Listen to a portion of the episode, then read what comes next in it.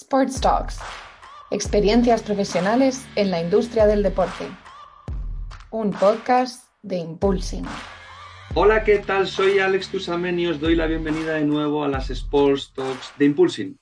Como en las últimas semanas os hemos preguntado y nos habéis transmitido vuestras ganas de seguir aprendiendo especialmente sobre clubs y competiciones, hoy traemos a Javier Jiménez Sacristán, exdirector general y vicepresidente del Córdoba desde el 2011 al 2017 y actual director de innovación de la Sociedad Deportiva Ponferradina SAT, un club de fútbol profesional que actualmente milita en la segunda división de la liga. Con Javier vamos a hablar eh, de los 100 años desde la fundación de la Ponferradina, de que esta es su cuarta temporada seguida en el fútbol profesional y la importancia que esto implica de pertenecer a la propia liga cómo están tratando de mejorar su comunidad de seguidores fuera de España y fuera de Ponferrada gracias a proyectos digitales, cómo mejorar la experiencia actual de sus abonados, cómo están tratando de aprovechar la oportunidad de llegar a mayor número de aficionados, la ayuda de la liga en la expansión internacional, casos prácticos como un evento en el que participaron en Egipto, una app de ticketing que acaban de lanzar para que el abonado pueda tener su carnet en el móvil y en definitiva diferentes proyectos como que en los días de partido un aficionado de cualquier lugar del mundo pueda hacerse un selfie con un mensaje de ánimo y salga en el vídeo marcador. Una pasada de charla la que vamos a tener a continuación donde hablaremos del día a día de un club de fútbol profesional y cómo se trabaja en el propio. Quédate que empezamos. Javier, muy buenas. Bienvenido a las Sports Talks de Impulsing. ¿Qué tal? Buenos días, muchas gracias por invitarme. Gracias a ti por sacar un ratillo para pasar con nosotros y compartir todas tus experiencias, que son muchas y que seguro que van a, van a iluminar a, nuestra audiencia y seguro que les va a dar muchísimas herramientas y, experiencias, que es de lo que se trata. 100 em, años de la Ponferradina. Actualmente eres el director de innovación del club. La Ponferradina situamos sobre todo para los oyentes a lo mejor más de fuera de España que nos escuchan. Club profesional de la segunda división en España. Javier actualmente es su director de innovación. Este año eh, se cumplen 100 años eh, de la Ponferradina y queríamos empezar esta entrevista, esta charla, un poco qué objetivos tenéis eh, en este proyecto que actualmente está en segunda división. 100 años dan para mucho, pero al ser este el, primer centenario, ¿hacia dónde os lleva todo esto? Es decir, ¿hay un objetivo por ser ese centenario o qué objetivos tenéis ahora en el corto y medio plazo? Bueno, el, corto y el medio, ahora te cuento, en el largo cumplir otros 100 años más. bueno, eh, efectivamente, el 7 de junio eh, cumplimos los 100 años.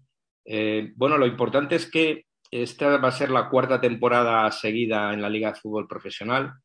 El, salto de, poder estar en, en la Liga es muy importante comparado a lo que es estar dentro o fuera del fútbol profesional. Eh, es verdad que este año deportivamente incluso tuvimos hasta opciones de, jugar el playoff, pero bueno, también tenemos que ser eh, consecuentes con, los presupuestos que manejamos, que, somos de los más bajos de la categoría y, que competimos con equipos y ciudades mucho más potentes. Pero precisamente de eso se trata, de que estamos en, pues en un transatlántico que es la liga y que tenemos que, que aprovecharnos de estar ahí, de ser parte de ellos, ¿no? Y que muchas veces eh, el crecimiento que nosotros tenemos que tener, que es un poco el objetivo que buscamos con la innovación, ¿no?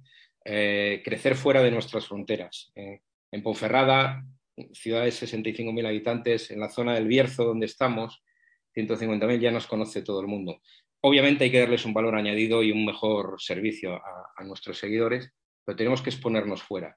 La forma de hacerlo es, por supuesto, con el apoyo de la liga, pero sobre todo a través de, hacer cosas diferentes, innovadoras, sobre todo el mundo digital, eh, porque fuera hay miles de millones de personas que pueden convertirse en aficionados, potenciales eh, aficionados y potenciales compradores, potenciales seguidores, potenciales sponsors, y a ellos les da igual un poco el número de habitantes que tenga la ciudad o, eh, otras características, simplemente tener alguna, algún tipo de, vínculo que, podamos conseguir, ¿no?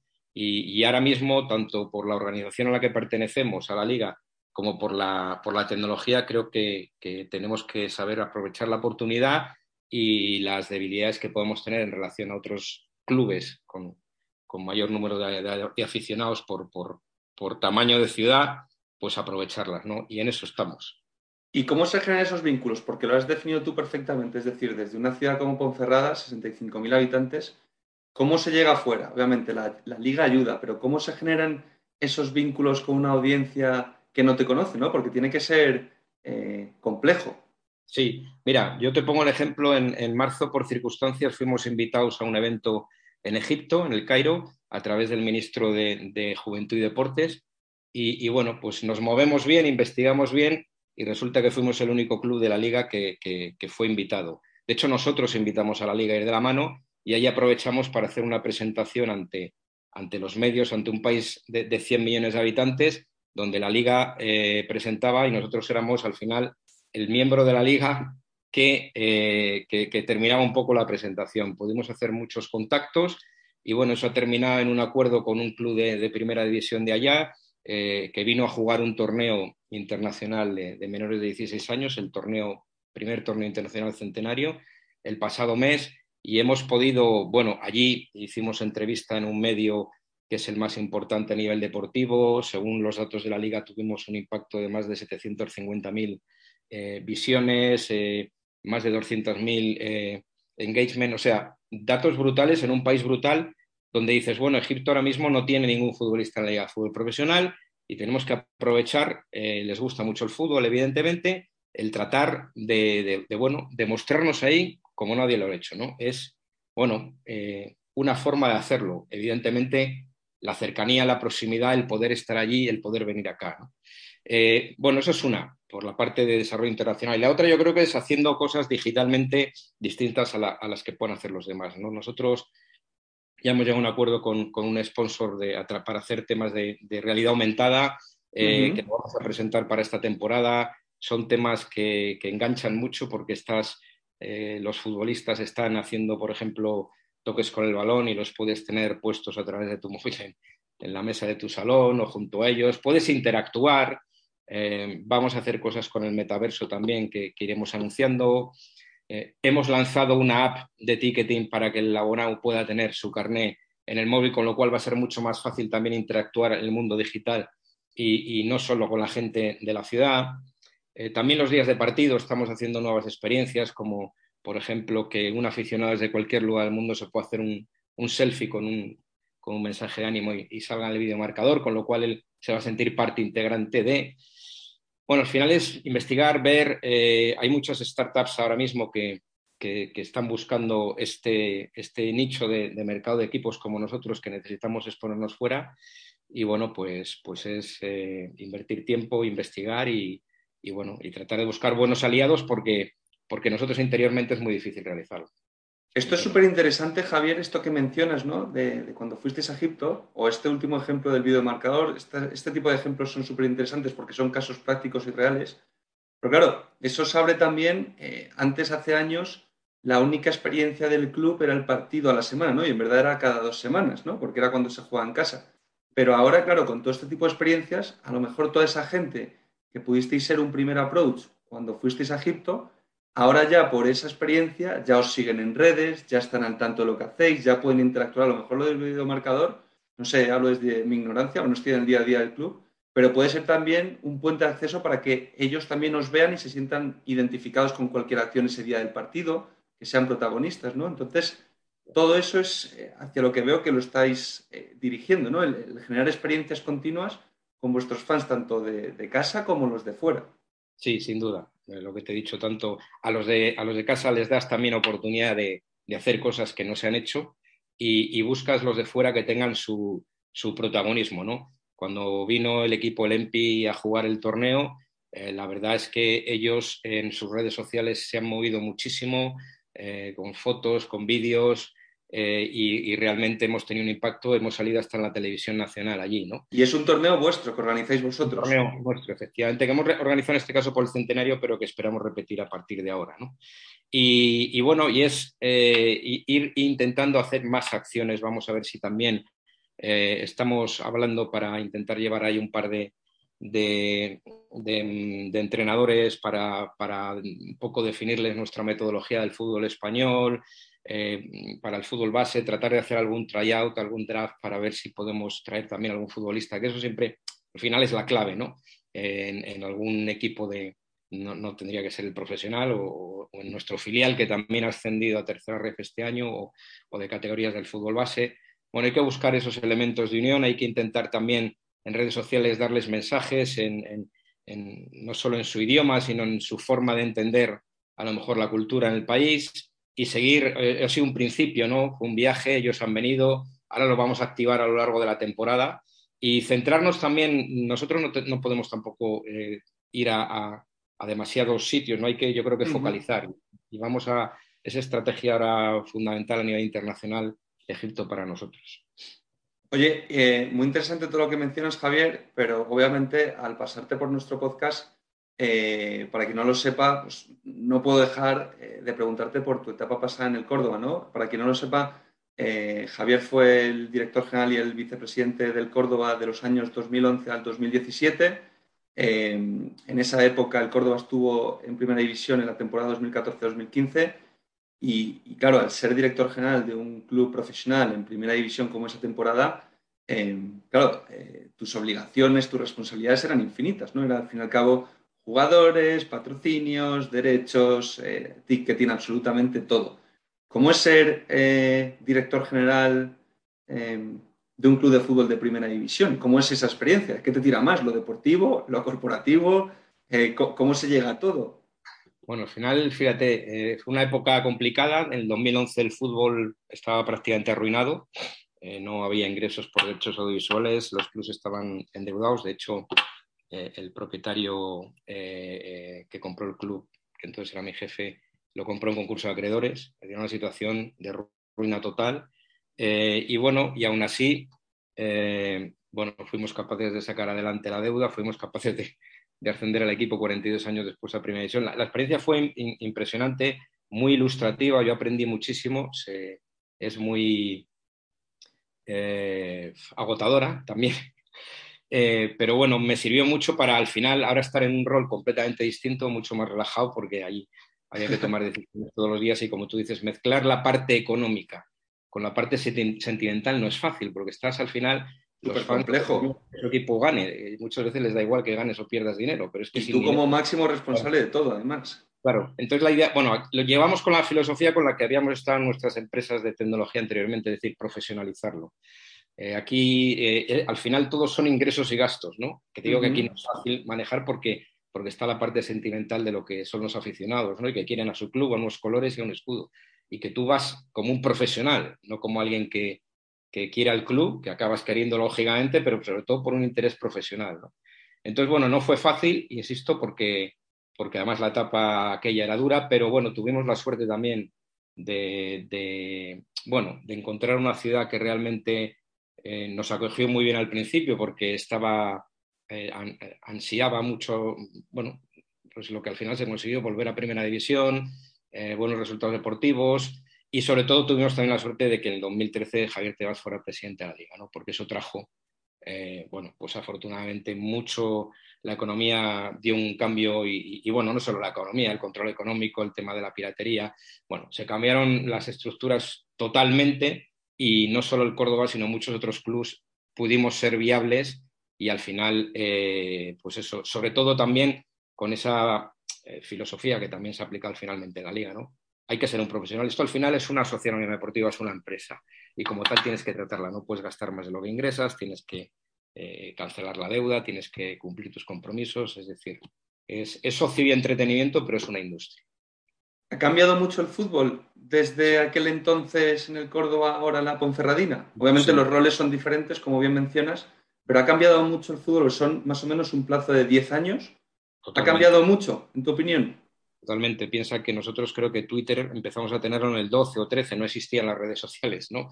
Eh, bueno, incluso a nivel deportivo, aunque ya los futbolistas eran atletas, pero no había tanto, no sé, ahora, ahora el, staff que rodea a un futbolista, ¿no? Que, pues, pues antes a lo mejor tenías un preparador físico, pero ahora tienes el que es recuperador, el, dentro del en, los fisioterapeutas, el, que es osteópata para... O sea, hay una especialización brutal, sobre todo para el cuidado físico del futbolista. Muchas más métricas, ¿no? Muchas más métricas, se mide todo absolutamente. Y la tecnología, por supuesto, la tecnología que te permite ayudar en, no solo el rendimiento del club, del futbolista, eh, ahora mismo tanto para la gestión, ¿no? Es decir, antes, pues todavía la tecnología andabas un poco con los Excel y, demás, pero ha cambiado muchísimo y te hace una, mucho, ser mucho más ágil en, la toma de decisiones. La tecnología te está permitiendo llegar también a, sitios donde antes era imposible llegar, a exponerte a, lo que hemos estado hablando antes, ¿no? Ha cambiado muchísimo, pero sobre todo yo creo que el fútbol llegó un momento que se dio cuenta que, de hecho, el control económico es, una idea que sale de la propia liga, es decir, vamos a hacer esto antes de que nos cierren. De profesionalización, al final era profesionalizar una industria que estaba, que estaba muerta. Y Javier, eh, ¿qué, es lo más bonito de trabajar en un club? Porque, eh, claro, tú ahora mismo estás más en la parte corporativa, pero cuando también lidiabas con toda la parte deportiva de fichajes, contratos, traspasos, eh, ¿qué, es, ¿qué, es, lo que, en tu experiencia, que es mucha, que además has trabajado en México más en la parte tecnológica que, en la deportiva, pero eh, en toda tu experiencia en la parte más deportiva en club de fútbol, ¿qué es, qué es lo que más te ha gustado? Eh, porque hay una gran diferencia entre lo que te gusta, entre lo que se te da bien, pero, pero ¿dónde más has disfrutado? ¿En deportivo, corporativo? A ver, sin duda el, momento que estuvo en la primera división, eso fue además la forma de que se produjo. Increíble. Increíble, inolvidable. Yo me acuerdo de ello a cámara lenta. Es algo que, creo que nunca volveré a vivir de la manera que viví. Ojalá sí lo pueda volver a vivir en la Ponferradina, pero de la manera en la que fue, ¿no? Este año con la Ponfe, este año. pero bueno, ojalá, o este año o, algún año. Pero eso fue, pues al final, porque sí, es una estamos en una industria de entretenimiento, tenemos que, ser profesionales, pero aquí el objetivo final es el deportivo, el éxito deportivo. ¿Cuál es el éxito deportivo? Ya es muy subjetivo, ¿no? Porque a partir de subir, pues, pues ya las exigencias serán mayores, ¿no? Pero la parte deportiva te hace sufrir muchísimo. Al final, eh, todo depende del día de partido. Si el día de partido sale bien o mal, vendes más camisetas, los socios o los abonados, la prensa te trata de una manera o de otra. Es que, es que todo se resume a, esos 90 minutos más el descuento, ¿no? Y, bueno, pues al final sí te quedas sobre todo con cosas buenas de, aficionados, muy buenos recuerdos que, tienes de, gente que, que, apoyó en los malos momentos y luego sí que es verdad que futbolistas también yo tengo muy buenos recuerdos de, muchos, de muchos, sobre todo de los capitanes que, me, apoyaban mucho en la gestión eh, porque no era fácil, ¿no? Con la negociación de las primas, con los momentos de, crisis en, cuando los resultados no van bien, eh, técnicos. Al final te acuerdas de lo, bueno, también te queda de recuerdo lo no tan bueno, pero es que, bueno, no, no, no es fácil porque al final todos buscamos lo mismo y es que para que unos ganen, otros tienen que perder, ¿no? Pero me quedo al final la parte deportiva, Joel, subir a primera división, me acuerdo yo, pues ahí en la comida directiva con, el, presidente Florentino Pérez y su junta directiva, Atlético Madrid, con, Cerezo, el, Barcelona, el Nou Camp presidiendo, porque normalmente era yo el que presidía porque nuestro presidente no, le gustaba eh, ir, a los palcos y, esa sensación de algo que es que yo nací eh, eh, gustándome el fútbol. Yo, yo nada, más nacer, eso también lo voy decir, ahora a mí me hicieron socio del Atlético Madrid y, yo soy muy aficionado al fútbol. He jugado al fútbol, como era muy malo, pues no me pude dedicar a ello. pero, pero el fútbol me ha gustado siempre. Entonces, algo que es tu pasión como aficionado, decir, jugar lo voy a vivir profesionalmente, me voy a sentar aquí al lado de, quien yo desde la, grada eh, dices, joder, pues son momentos que te, que, te llenan, que te dices, bueno, luego tienes que también saber diferenciar, bueno, cuidado, que este es mi rival, o sea, que, que foto la, justa, no una más, ¿no? Que soy yo también, hay muchos futbolistas que me acuerdo cuando jugamos la Copa del Rey contra el Barça, que el Barça lleva 40 años sin ir por culo, decía, aquí no se hace fotos nadie con Messi ni le pide el autógrafo, lo que hay que hacer es que no toque la pelota, ¿sabes? Pero es, era difícil de manejar esas situaciones. Con los aficionados me acuerdo partido Córdoba-Real Madrid, que cuando nos empatan a uno parece que sonaba más gol en las gradas que cuando metemos el 1-0, ¿no? no llegas muy bien a entenderlas, pero bueno, o sí, dices, bueno, al final eh, es lo que se les ha ido ofreciendo en estos años, ¿no? Pero sí, al final, eh, yo que lo he vivido como aficionado, me quedo con las cosas buenas y, con una forma de gestionar una empresa que no tiene nada que ver con el resto. Es decir, eh, al final aquí el primer ejecutivo no es el que toma las decisiones clave, tú no haces la alineación, tú no tiras el penalti, eh, tú no metes el último gol que metió en este caso Uli Dávila en el minuto 93 y no subió a primera división. Por muy bien que creas que lo has hecho, al final hay circunstancias que se te escapan, cosa que en otras empresas no pasa. En el mercado al final tiene una tendencia, haces estudios de mercado, ves cómo va la competencia y lo lógico y lo normal es que con recursos, como aquí puedes tener el, como nosotros, el quinto presupuesto más bajo y estar luchando por los playoffs. ¿no? También eso es lo bonito, el fútbol. Lo increíble del deporte es que, eh, a diferencia en cualquier empresa, como bien dices, hay un indicador que determina si cumples el objetivo o no. Entonces, eh, en base a eso, el que ganes o pierdas, o asciendas o no desciendas, siempre hay un objetivo, ¿no? Entonces, siempre se puede medir si se cumple el objetivo o no, que a diferencia de cualquier otra empresa, que muchas empresas se dejan llevar, otras no tienen ni objetivos, y aquí, efectivamente, siempre hay un objetivo y eso es algo que te hace, pues, vivirlo a lo mejor mucho más al máximo, ¿no? Sí, así es, así es.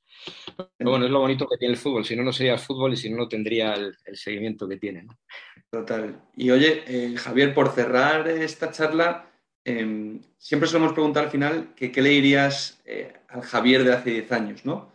Em, ¿qué, consejo le darías? O has vivido muchísimas experiencias. Eh, ¿Qué le podrías decir a ese Javier que estaría empezando por aquel entonces ahora mismo en el Córdoba, más o menos?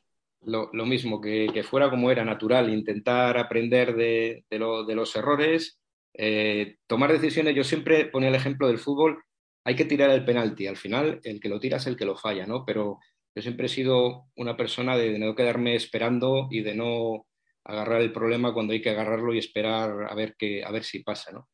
Yo creo que igual, eh, ser natural, profesional, trabajar eh, con ilusión, con profesionalidad y no cambiaría nada, sinceramente. No es, eh, creo que además las circunstancias eran otras y, bueno, lo bonito también que tiene el fútbol es que muchas veces no puedes programar cómo voy a hacer esto porque, porque las circunstancias te cambian cada día y no solo por el resultado, ¿no? Insisto, tiene muchas variables el fútbol que es que tú no puedes controlar, eh, porque además los protagonistas son, al final son personas, tú les puedes poner los medios y demás, pero al igual que en otras industrias, pues tienes cierta, no sé, maquinaria, producción. Aquí son personas y cada una es distinta y uno puede ser muy buen futbolista, pero no se adapta a la ciudad o la familia no se adapta a esa ciudad o resulta que el modo de entrenamiento no va con él, el sistema de juego. O sea, yo he visto muchos futbolistas que no han cuajado, pero no muchas veces por culpa de ellos. Es que es difícil encajar encima las características de uno en, un vestuario, ¿no? Por eso hay tantas, tantas variables que es lo bonito del fútbol, es decir, que es muy impredecible, sobre todo en categorías como la nuestra, en segunda división. Pues oye, Javier, una pasada escucharte. Eh, me podría quedar preguntándote 50.000 cosas más. Eh, agradecerte enormemente que te hayas pasado por las Sports Talks y ojalá, pues bueno, eh, si la Ponferradina acaba ascendiendo este año, te volvemos a invitar y, nos vamos para allá a celebrarlo con vosotros. Cuando quieras, cuando quieras estoy porque he estado muy a gusto y encantado de, de estar con vosotros, Alex. Gracias. Pues muchísimas gracias. muchas gracias. Un saludo.